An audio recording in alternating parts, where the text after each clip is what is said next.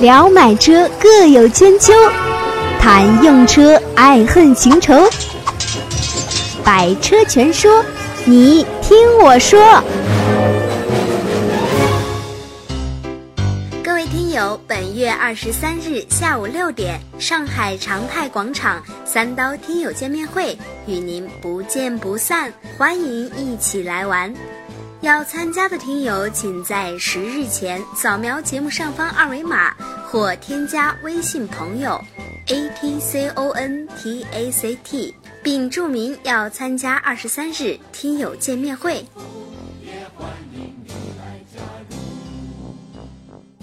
欢迎各位来到今天的百车全说，我是三刀。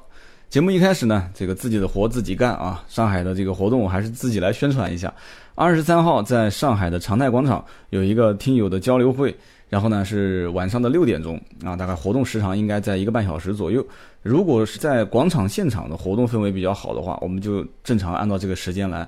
如果到时候大家都是想要去旁边的咖啡厅，那我们适当的可以把场外时间压缩一下，我们可以到咖啡厅里面。啊，这个如果是铁粉啊，听到节目最后的都是铁粉啊。如果真的很感兴趣，在一起聊聊天，或者你真的现场就有购车需求的话，那三刀肯定是愿意鼎力相助啊，面对面的和你交流。那么二十三号的晚上，那有很多听友就在论坛里面问了，说这个三刀你是南京当地人，为什么你会到上海去举办活动？其实这个很简单嘛，这个喜马拉雅的平台就在上海，对吧？然后三刀的节目一直在喜马拉雅播，所以喜马拉雅的这个包括他们老大于总啊，包括下面的很多的一些。这个我们也是成为好朋友了，就是各方面的工作人员还是比较关注我们《百车全说》这档节目的，所以呢，这一次现场的这个活动是喜马拉雅等于是主办，所以呢，我们就在上海举办一次小小的听友交流会，就是这么简单的一件事啊。如果大家感兴趣，可以现场我们见个面，多多交流。那么今天这期节目呢，我们仍然是聊一款车啊，聊什么车呢？其实很多人之前在论坛里面已经呼吁过很多次了，这个三刀呢，做节目有的时候。怎么讲呢？有点逆反啊！但但当然了，我要说逆反，很多人就说，那我以后节目里面啊那个论坛里面我都不回复了，别别千万别啊！该点赞点赞，该回复回复。这个只是说也不是逆反，就是因为之前我聊过这个车子的爷爷的爷爷啊，对吧？应该就只能算是爷爷吧。但是就是他孙子，但也不能说是他孙子，就是进化的第三代。你你说老一代我都聊过了，我也没觉得这一代有什么太大区别。所以呢，但我要讲没什么太大区别，可能很多人说啊，你不专业啦，你你你你这个信口雌黄是吧？这个词我不知道用的对不对啊。反正我心里面就是有点不太想聊这个车，因为很多车都没重复，我想把它给每一个没重复的车都拿出来说一说。那现在我我感觉啊，就是不知道为什么，就最近一段时间，我经常关注很多订阅号，很多订阅号里面都在发这些相关的文章。然后可能因为我有一点点想说这个车的缘故，所以我又看了一些相关的汽车视频。哎，汽车视频里面，这个这跳转跳转，结果又跳到这个车的一些测评上面了。所以我带着看，带着想，我说，哎，那我还是聊一聊这款车吧。这个车就号称是啊，就叫什么呢？叫中高级车啊，还是 B 级车啊？我记得我有一期聊奔驰的 C 是吧？我说这是一个紧凑型车，紧凑车型啊。很多人跟我讲说啊，这个车还紧凑车啊，我真是要笑你了啊，我真是醉了。那我就认为它是紧凑型车，怎么了啊？很多人说这个车是 B 级车啊，很多人说这个车是 A 级车。你要讲的 A 级车，我真的要笑你。我我到目前为止，我觉得啊，就是很多包括官方的很多一些汽车之家啊啊，还是易车啊、爱卡啊，就是他们在评 A、B、C 级车的时候也有错位啊。大家仔细去看，也有很多车它也评不了。而且无论你是用排量来评，还是用车身长宽高来评，还是用轴距来评，现在很多车都已经都已经直接就跨界了嘛。所以我只能用我的感受来评价啊。当时我聊奔驰 C 的那个时候，我就认为这就是个紧凑型车，因为这车我感觉根本就不大，无论是长宽高跟轴距，反正我觉得这就是一个，这就是一个怎么说呢？反正不算是一个中级车的这种给人印象的这种一个一个一个车型，只能算是一个偏紧凑的一个车型。啊，今天我们聊这个车是什么车呢？他从他的爷爷这一代就号称是用 A 级车的价格打 B 级车的市场，啊，那这个车是什么呢？就是阿特兹，哎，就看我标题的很多人应该就知道了。其实我觉得这个关子也没必要卖啊，每次标题都写的清清楚楚，我在节目里面还说什么呢？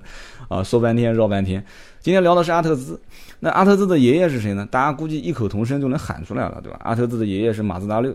那马自达又是他爷爷，那现在他活着，三代同堂啊。阿特兹的爸爸是谁呢？阿特兹的爸爸是锐意啊。所以有人不讲嘛，说这个马六是就类似于 iPhone 六啊。锐意是什么呢？锐意是六 Plus，然后这个阿特兹是什么呢？阿特兹就是还没上市的这个 iPhone 七啊。当然了，也不能这么往下推，为什么呢？因为阿特兹是完全跳过这个锐意跟马六的一个，就号称是全新一代的换代这个次世代的产品啊，什么创世蓝天技术啦，很多技术都在里面啊。但是我个人觉得一点什么呢？就是它其实从阿特兹这一代的时候就已经开始慢慢的发现它的设计的取向已经开始往这方面走。就大家仔仔细看啊，其实阿特兹跟这个锐意还是很像的啊。就是锐意其实失败就失败在那个屁股上面。就一开始我觉得这个说法是不专业的，但是我身边问了很多人啊，我说哎为什么你最后选的？有的人一开始打电话给我说我妈买台马六，但是绕了一圈，最后买了一台迈腾回去啊，买了一台帕萨特回去啊，买了一台蒙迪欧回去，最后没有选马六的锐意。我问他为什么，他说其实这车呢看起来还真不错啊，但是不知道为什么一去打开车门我就感觉信心就丧失一半了。完了之后呢，再从车子前头绕到后面，就绕了一圈之后。那我彻底就没有信心了。他说就是因为那个屁股啊，那个屁股反正就怎么看就车头很运动啊，就是我们以前经常讲马六这种车叫前凸后翘嘛，是吧？就车头很运动，然后呢这个屁股呢很翘，但是这个翘呢又不是那种运动式的，就有一点这种小尾翼的那种感觉，它就是感觉一个。就设计师设计到最后的时候，直接撂挑子了，就是我不设计了，你你爱怎么设计怎么设计。结果那个车屁股就像是个面包车的屁股啊，然后车头呢又像是个跑车的车头，所以就让人很很多人就很纠结啊。我觉得很多车都是失败在屁股上面。这个标志就不讲了，标志一一系列的车型啊，就是在以前以什么二零七、三零七，就是以七结尾的那一系列的车，都是很多都是失败的。然后后来到了现在啊，就以八结尾的这些车，哎还不错，二零零八、三零零八、四零八、五零八都还行。所以这个在中国卖车啊，这个屁股很关键，真的啊，这屁股非常关键。屁股一旦设计的不好，我估计就就至少是百分之五十的失败案例啊。所以当时锐意这一代很多人都讲说这个是是挺失败的一个案例。那么这次阿特兹的设计呢？啊，我个人是什么感觉呢？其实阿特兹这次的设计。如果要谁讲说这车长得真丑，那估计这个人的审美观念还是严重是偏离这个正常人的审美观啊。阿特兹的外形几乎是所有的，不管是这个就是文字图片式的这种这种文案的测这个怎么讲来着，叫叫编辑，还是这个视频的评车评车人员啊，就叫主流的一些大家都知道的评测，还是非主流的，我也看过，包括国外的，就是异口同声都认为设计的非常好啊。三刀之前好像也聊过，不是阿特兹哈，聊过什么车？当时对这个车的评价，我也是啊，就是要打分的话，基本上应该是九分往上跑啊，肯定是九分往上跑。但是就是门一拉开，就会发现外形设计跟内饰设计完全是两帮人啊，就感觉外形设计是一帮人，然后到了内饰设计就换了一个五十年代的人过来设计了啊，就内饰设计极其保守啊。虽然说我也看过相关资料，说这个内饰的设计也得过奖啊，一个叫什么沃德十佳内饰奖。但是呢，这个内饰我不管你得什么奖啊，就是说你这个内饰，你你要知道你是在中国卖车啊，就我感觉马自达就很不接地气啊。马上我就会讲他们在马自达 4S 店我的真实体验啊，就很不接地气。中国人要什么样的内饰？首先啊，你既然用 A 级车的价格去攻 B 级车的市场，你肯定要能弄懂中国人最最在乎的几样东西啊。第一个真皮座椅啊，中国人评价一个车档次高跟低，真皮座椅绝对是首要的评判标准。就虽然说真皮座椅也不值钱，大家都知道出去包个真皮座椅。你看啊，二手车市场很多的老板，如果一旦要是收回收购回来一辆车，发现这个真皮座椅，呃，因为年限的原因，可能开了五年、六年、七年、八年，已经有一些磨损，肯定是要把原来的这个真皮座椅扒掉。这个其实这个我们以后讲二手车的时候，我要说里面很多的一些所谓的内幕啊。这个扒真皮座椅，如果是个人和个人之间之间交易啊，你要买了一台二手车，我是。严应该讲怎么讲说叫严令或者说是强烈不建议你去把原来的这个真皮座椅给扒掉，因为正常的原厂真皮座椅的这种贴身性啊，或者说这种舒适度，它都是有过一些严格的设计的。包括它的真皮座椅，无非不就是屁股两边的这个边槽有一点点磨损嘛？只要不是严重的破损，我相信绝大多数的真皮座椅，就是只要是正常的一个一个常规的厂家，不是那种太劣质的这种厂家生产的。你就是开个七八年、十来年，真皮座椅最多就是上面会有一些磨损，没有什么问题啊。但是二手车车行的老板就会把它扒掉，扒掉之后给它上一个感觉很新的座椅。但是这个真皮座椅其实成本是多少钱呢？说出来大家估计都要吓一跳。五百块钱啊，一点都不夸张，五百块钱。当然这个肯定不是真的皮啊，这大家估计都知道。买一个皮夹子，如果是真皮的，都不止五百块钱。你别说一车子皮了，但是它摸上去的质感呢，大多数人可能都感觉不出来啊。你要硬的给你硬的，要软的给你软的，对吧？软的跟硬的其实加一种柔性的，就有差一点的，就是那种就是化学的原材料都可以让它变得很软。好一点的可能就是植物的柔性物质让它去变软。但是这个一般五百块钱肯定不会用的啊。所以这就是就是讲二手车的老板。那么其实这个马自达在做真皮座椅这一块啊，就我不是要做真皮座椅啊，就是在我个人认为，它就应该是全系标配真皮座椅啊，因为你的外形设计太耀眼了嘛，就是给人感觉很亮嘛。那么你门一拉开，首先真皮不真皮，这是一个最直观的一个印象。但是很遗憾啊，二点零的最低配它竟然没配真皮座椅啊，没配真皮座椅也就算了，这个车子的中控台依然啊，就是它是要如果带彩色大屏。就一一定得是二点零的中配，如果带导航的话，得是二点零的高配啊。然后二点五也是一样，二点五也是这个这个这个中控中控台的大屏是都有，但是呢，你要带导航一定得是高配。所以说这个一定得搞清楚，你是用 这当然了，阿特兹不是用中级车的价格来打高级车的市场啊，因为它定价也不便宜，起步是十七万九。然后十八万八，二十万五，然后再往上走，二点五就更贵了。但是现在据说二点五马上会出一款低于二十万啊，不是叫马上，就一直都有十九万九千八。但这个价格其实就是一直是压到二十万的区间去卖，所以这个车子基本上优惠幅度都很小啊，特别是二点五的最低配的优惠幅度，就很多人其实就在看这款车，我都很清楚啊。身边很多人其实问的最多的就是二点五的低配的幺九九八这一款。那么很简单嘛，就是说它中控有大屏，但是大屏你如果不喜欢，回去换个 GPS 导航，对吧？然后基本上 USB 啊、AUX 接口啊、什么什么 DVD 啊这些都有了。但是有一个问题就是什么，也是让大家最纠结的一件事情，就是就是远近光一体的这个带透镜的氙气大灯。这个车如果你不是买到二十万冒头的那一款，就是什么叫蓝天尊崇版是吧？二十一万多的那一款，那基本上全系配的都是卤素灯。你要知道，在现在。现在人家 B 级车很多都是用 LED 大灯了，他还在用卤素灯，而且这个卤素灯，说实话，我都不想讲了。其实我不是说嘛，在中国你要卖车，刚刚讲的第一个真皮座椅，你千万别在真皮座椅上省钱。第二，你看看中国卖的最好的老大哥啊，大众还有包括奥迪这些老大哥是靠什么起家的？就是灯嘛，对吧？就是一个灯厂。中国人要面子，你要知道，车子如果能提升档次，能给人提升面子，这个灯很关键啊。你看，我设计一个场景啊，就是三个老板一起吃饭啊，吃完饭之后各自回停车场去去拿车啊。这个这个路边吃完饭，就是车子，你看啊，车子其实最提升你档次的时候，大多数就是跟很多老板一起出去当饭局，或者同事一起吃饭啊，饭局，饭完局，饭局吃完之后回去停车场拿车，然后老远的啪啪啪几个人车门一解锁。你说你这马六就一个普通卤素灯，但还不错啊，就是内饰的灯是 LED 的，但内饰的 LED，你不过就是亮和不亮嘛，对吧？别人也看不出啥感觉。而且现在很多卤素灯的内饰做的，就是我认识一个做装修的老板，他跟我讲过一句话啊，他说这个灯啊，灯是第四建材啊，就是叫做有的时候呢要见灯不见光，有的地方呢要见光不见灯，而且有的时候呢就是这个灯光射出来的射线。它有什么流明嘛，对吧？它流明是按根根据它的这个亮度和暗度来，它可以调节的嘛，对吧？调节它的阻尼。那有的时候灯光稍微亮一点也不行啊，稍微暗点也不行，它都是很讲究的啊。所以说，这个就是每一个人打开车灯的那一刹那啊，就是内饰的灯光的调节。基本上厂家其实设计的，包括除非是那种很逼格很高的那种，就是内内饰带氛围灯的，这个我不讲啊。大多数同一级别的车型或者上下错一个级别的车型，内饰基本上看不出什么太多的差别。但是这个卤素灯还是氙气灯还是 LED 大灯啊，或者说带不带这个 LED 的这个日间行车灯，这个是很有区别的。叭，灯光一打开，然后。就几道射线切出去啊，所以很多你看做改灯的老板就会说啊，我我改灯，我改出去的这个灯切线是非常的平整啊，就他们会讲这种话，就切线非常的平整。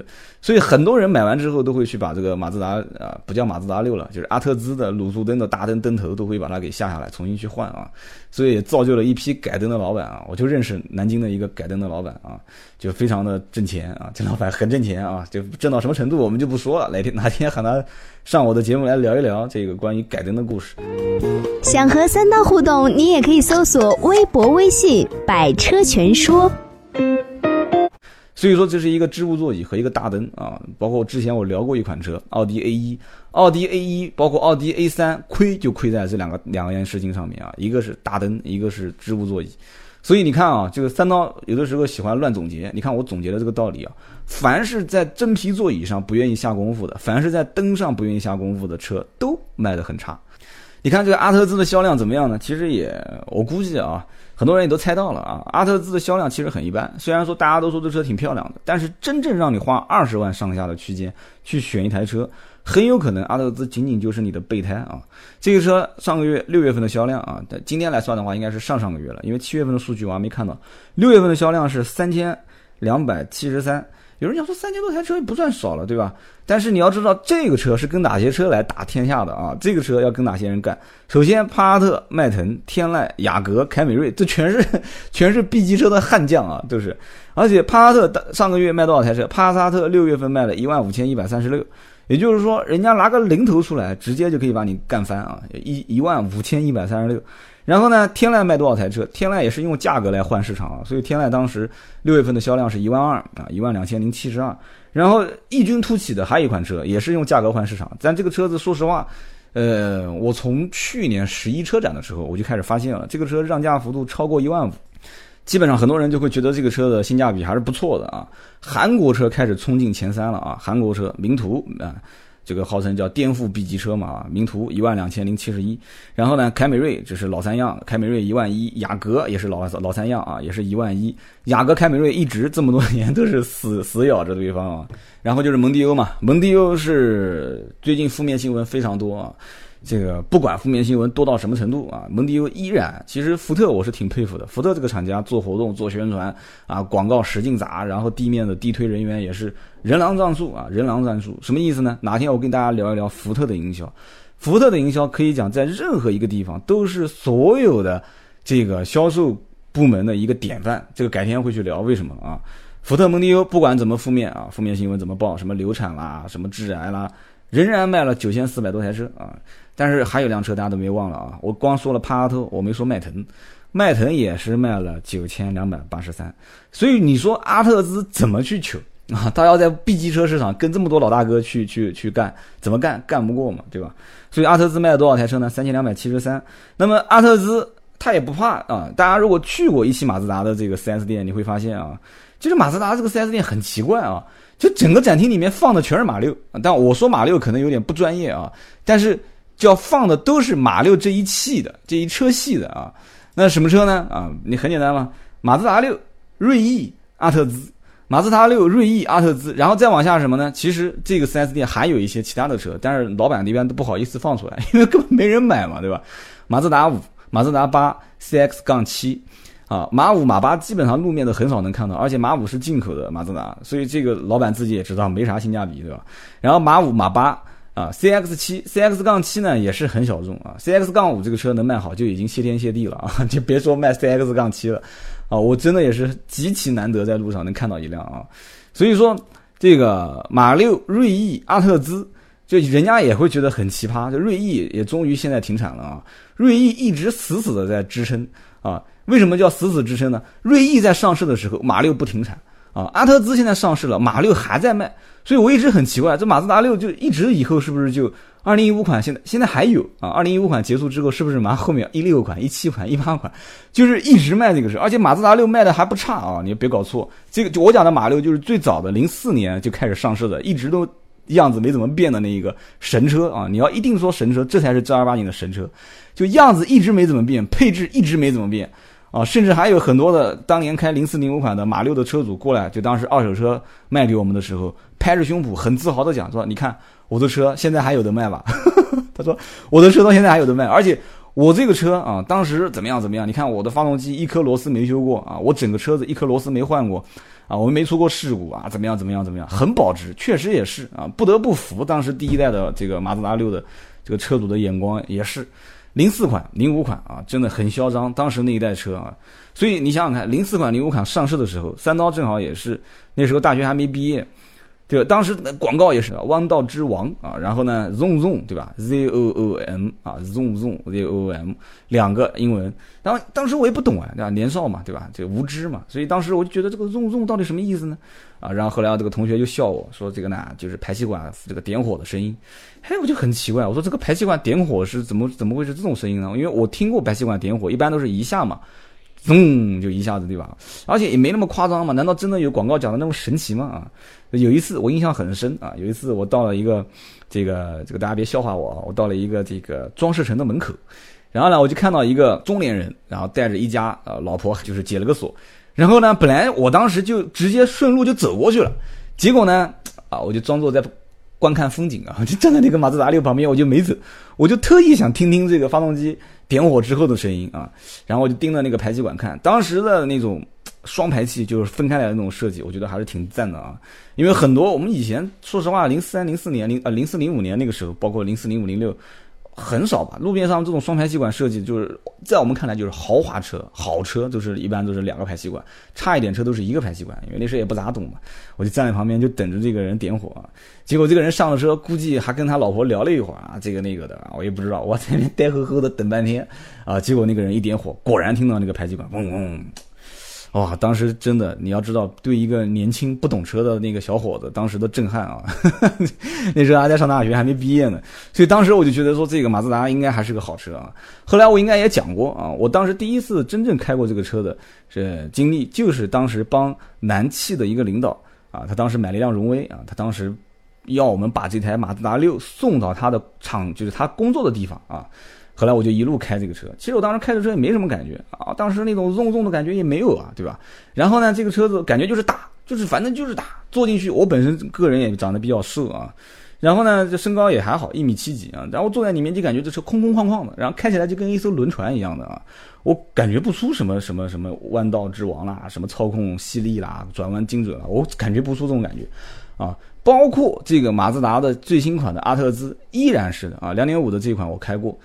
就是我看过很多测评里面都在讲啊，说什么啊这个轮胎的胎壁比较薄啦啊，十九寸的大脚，然后呢就二点五全系都标配十九啊，二点零是全系标配十七啊，但是这个日本车用韩国轮胎，这个我搞不太懂啊，是不是？就日本轮胎也很多啊，但是我不晓得为什么啊，石桥啊、Bridgestone 啊这种，就我不知道他为什么要用韩国的轮胎，你哪怕配个米其林也行啊，对吧？对吧？胎噪也会稍微好一点嘛，他配一个韩泰啊，所以我看不太懂啊，估计可能后面他马上要改款，改款之后可能就要换。但是这个车的噪音真的是我不能理解的啊！就是说，就是测评有的时候我不知道他们是拿了广告这个赞助商的钱还是怎么回事啊？就是噪音大，他会说是叫路面反馈信息很精准啊，这个让你体验到这个人车的互动。啊，什么这个那个的，就是噪音就噪音嘛，说那么多干什么呢？对不对？就是老百姓开车，你要舒适就不要买马六，就这么简单嘛，对不对？但是老马六其实噪音控制还行啊，老马六。然后到锐意这一代，不知道为什么就突然变得相对会暴躁一些，但是开起来其实悬挂避震调教还不算太硬。然后这一款。阿特兹，反正我个人开起来感觉就是，其实悬挂还是偏硬的。我不知道为什么很多人讲说这个车悬挂还是调的就比进口版会偏软一些。我觉得悬挂还是偏硬的。然后这个车子整体开起来就是感觉一个字糙啊！这个糙不仅仅是从路面的反馈信息上来讲糙，而且包括中间的材质，材质已经被很多人去喷过了啊！说这个车如果不是因为内饰，很多人都会买。但是我要说一句相对来讲公道一点点的话啊，叫什么呢？人家其实已经算很用心了。就是其实你注意看啊，不管是马六还是昂昂克赛拉，它内饰的材质还是软性材质比较多的啊。不管是门板的上方，还是中控，还是啊是你的扶手这一块，它软性的材质还是比较多的。这种叫搪塑嘛，有很多人都知道。这种其实成本是比硬塑料要高很多的，但是不知道为什么，就这个车到处都给人感觉很廉价。其实我个人感觉有几点原因啊。第一个，虽然啊都是用的搪塑，但是你的塑料的颗粒感可以不用造的那么明显嘛，对吧？你学学人家丰田嘛，对吧？丰田现在不是也讲说要收马自达的技术嘛？那丰田就很坏，包括很多车也很坏啊，韩国车也很坏。它明明就是一个塑料制品，但是呢，它会压一个假的那种缝线出来。然后呢，再加一点镀铬饰条，对吧？再加一点，当然亮面它是有的啊，就是那种亮面，但是带一点点哑光，带一点点桃木啊，就这种不上不上漆的那种，就是清水漆的那种桃木，这一下子逼格不就高了嘛，对吧？镀铬一定要一定要加镀铬啊！这个马自达的人一定要听我的，千万要听我的啊！所以你要把这个内饰稍微找一个，你像我讲通用车系，通用就是最会在中国营销的啊。通用就是一个搞装修的，它就是内饰装修的很好看啊。这个昂科威就是最明显的嘛，君威也是最明显的嘛。就内饰的设计一定得是，而且要连在一起。就中国人一定得是喜欢这种什么一体式的设计、环抱式的设计，而且那个那个小仪仪表台的那个就是那个小中控啊，就一定要记得，千万千万别在这上面省钱。中国人要面子，这个中控台的显示屏的大小直接决定你的销量。你给个大屏能怎样，对吧？你给个大屏，你给个像特斯拉那么大的屏又怎样？不值钱，不值几个钱，真的。我跟你讲，这听我的没错。屏幕要大，对吧？先这个这个大灯一定要氙气的 LED 的，使劲往上忽悠。然后这个中控台材质一定得是什么哑光的，这个木纹木头，记住啊，木头是一定是让人感觉档次逼格很高的。结果都没有啊！结果都没有，全是塑料材质啊，全是塑料材质啊！哪怕你塑料材质用的是这种糖塑、软塑，没用，对吧？最其实最夸张的就是就是它的这个，当然我印象中就是这个，一个是前引擎盖啊，还有一个是油箱口，两个这个塑料的拨杆，其实这个是也是比较常用的啊。就引擎盖可能不常开，但是这个油箱口其实常开。这个触感，包括你看它那个材质，有的时候拼接的都不是很齐。这个是严重扣分的一个选项啊，所以这种丑到要哭的内饰啊，丑到要哭的中控小屏幕，五十年代的这种小屏幕小按键，就完全给我感觉就是外形是一帮就是已经走到二零三零年的这一帮人过来设计的啊，然后内饰就是一帮这个五十年代的人设计的，而且这个方向盘，方向盘其实握感还是不错，而且它可能是因为偏运动，所以方向盘设计的有点偏小啊，当然其实这种小这种粗大的感觉还是。比较好的，有点开当年就是三刀开过 Z 四嘛，Z four 就有点开 Z four 的那种感觉，方向盘很粗大。其实讲一个，大家估计会觉得我像拖啊，就是讲一个夸张一点的话，开马自达的感觉真的有点像开宝马啊。就虽然说我不知道这两个中间有没有一些联系啊，虽然说马自达跟这个这个某一个日系车还是有一些联系，但是这个马自达我总是感觉啊。这他就一下有个人在网上留言，我就一下子讲到我的共鸣了。他说这个马自达有点像什么呢？有点像那个随身听的品牌索尼，就是技术都很牛逼，但是运营营销这一块儿，感觉总归是差那么一点点，而且就是技术宅，很多的那种。暗黑的这种技术就会是，就是突然也不宣传也不说，就突然就放在这个车上了。你看我到现在为止，我没有说这个车子什么创世蓝天技术，什么阿尔金森的发动机循环，什么不用凹凸进凹凸循环，阿尔金森循环，好像这个循环我之前也讲过啊。反正就是这些高科技的东西，大家其实我我觉得讲你，反正就是省油嘛，对吧？发动机压榨它的动力嘛，对吧？就是开起来舒不舒服？两点五排量肯定开起来舒服，不用讲的。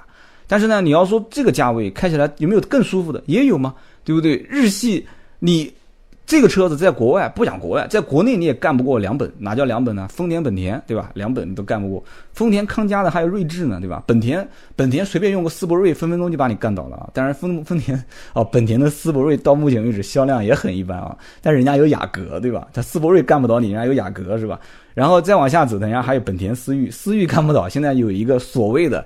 叫自主合资品牌啊，其实自主这还不能叫合资品牌，反正就是思明嘛，对吧？换个标就是本田思域嘛，对吧？而且外形还是本田思域的性能版啊，所以很多这个东风本田内部的自己的员工就是买本田思明，然后直接回去换标。所以说这个车子遇到的很多的对手都是比较强大的，怎么讲呢？嗯，个人到现在为止还不是很推荐啊，大家去买这款车啊。但是呢，如果对这个车的外形特别感冒，就是说，就是看完之后是食之无味，夜不能寐啊，就也不管它这个很多缺点啊，很多这个什么的，反正就是一定要买，就一定要操控。那我觉得你可以选择这款车啊。就像我经常在论坛里面讲的，你特别喜欢就买，我也没办法。但是有几点呢，我还是要在节目最后要提醒大家的啊。首先。一个车子的品牌是你社会的价值的认同感，就是说你你在这个社会上充当一种什么样的角色，就是你的认同感的一个一个一个一个怎么说呢？一个符号，它本身就是一个符号。你开上马自达，你就被归为马六的这一类人啊。但是马六是哪一类人呢？就是我说大家估计要喷我，我问过不止一个人，我说。我说我要想买一台马自达怎么办啊？怎么怎么样？不是怎么办啊？然后哥们儿身边几个人就极力阻止我说：“你不是在开玩笑吧？你千万别买，你根本就不属于这一类人。”我说是哪一类人？他说就是开车很甩，呃，甩可能是南京话，就是就是反正就是明明就是车子很堵，他也是左左变向右变向，然后反正前面明明是红灯，他也是一脚油门刹到前面，叭一脚刹车停下来，就是这一类人，就是不正经的，就是脑袋进水的这一类人。我说那也不至于吧，我看开马六的人很多都是一些小年轻，挺时尚的嘛。他说对啊，但是你不属于那种时尚年轻的那种人啊。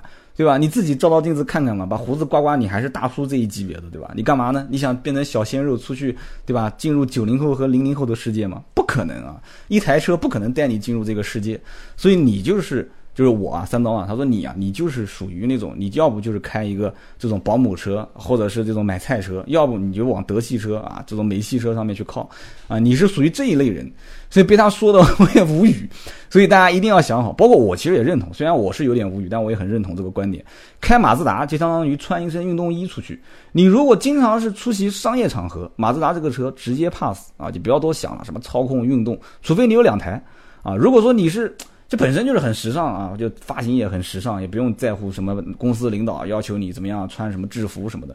你不是制服类的这一类人啊，你就是反正很自由的啊，当个小老板啊，或者是。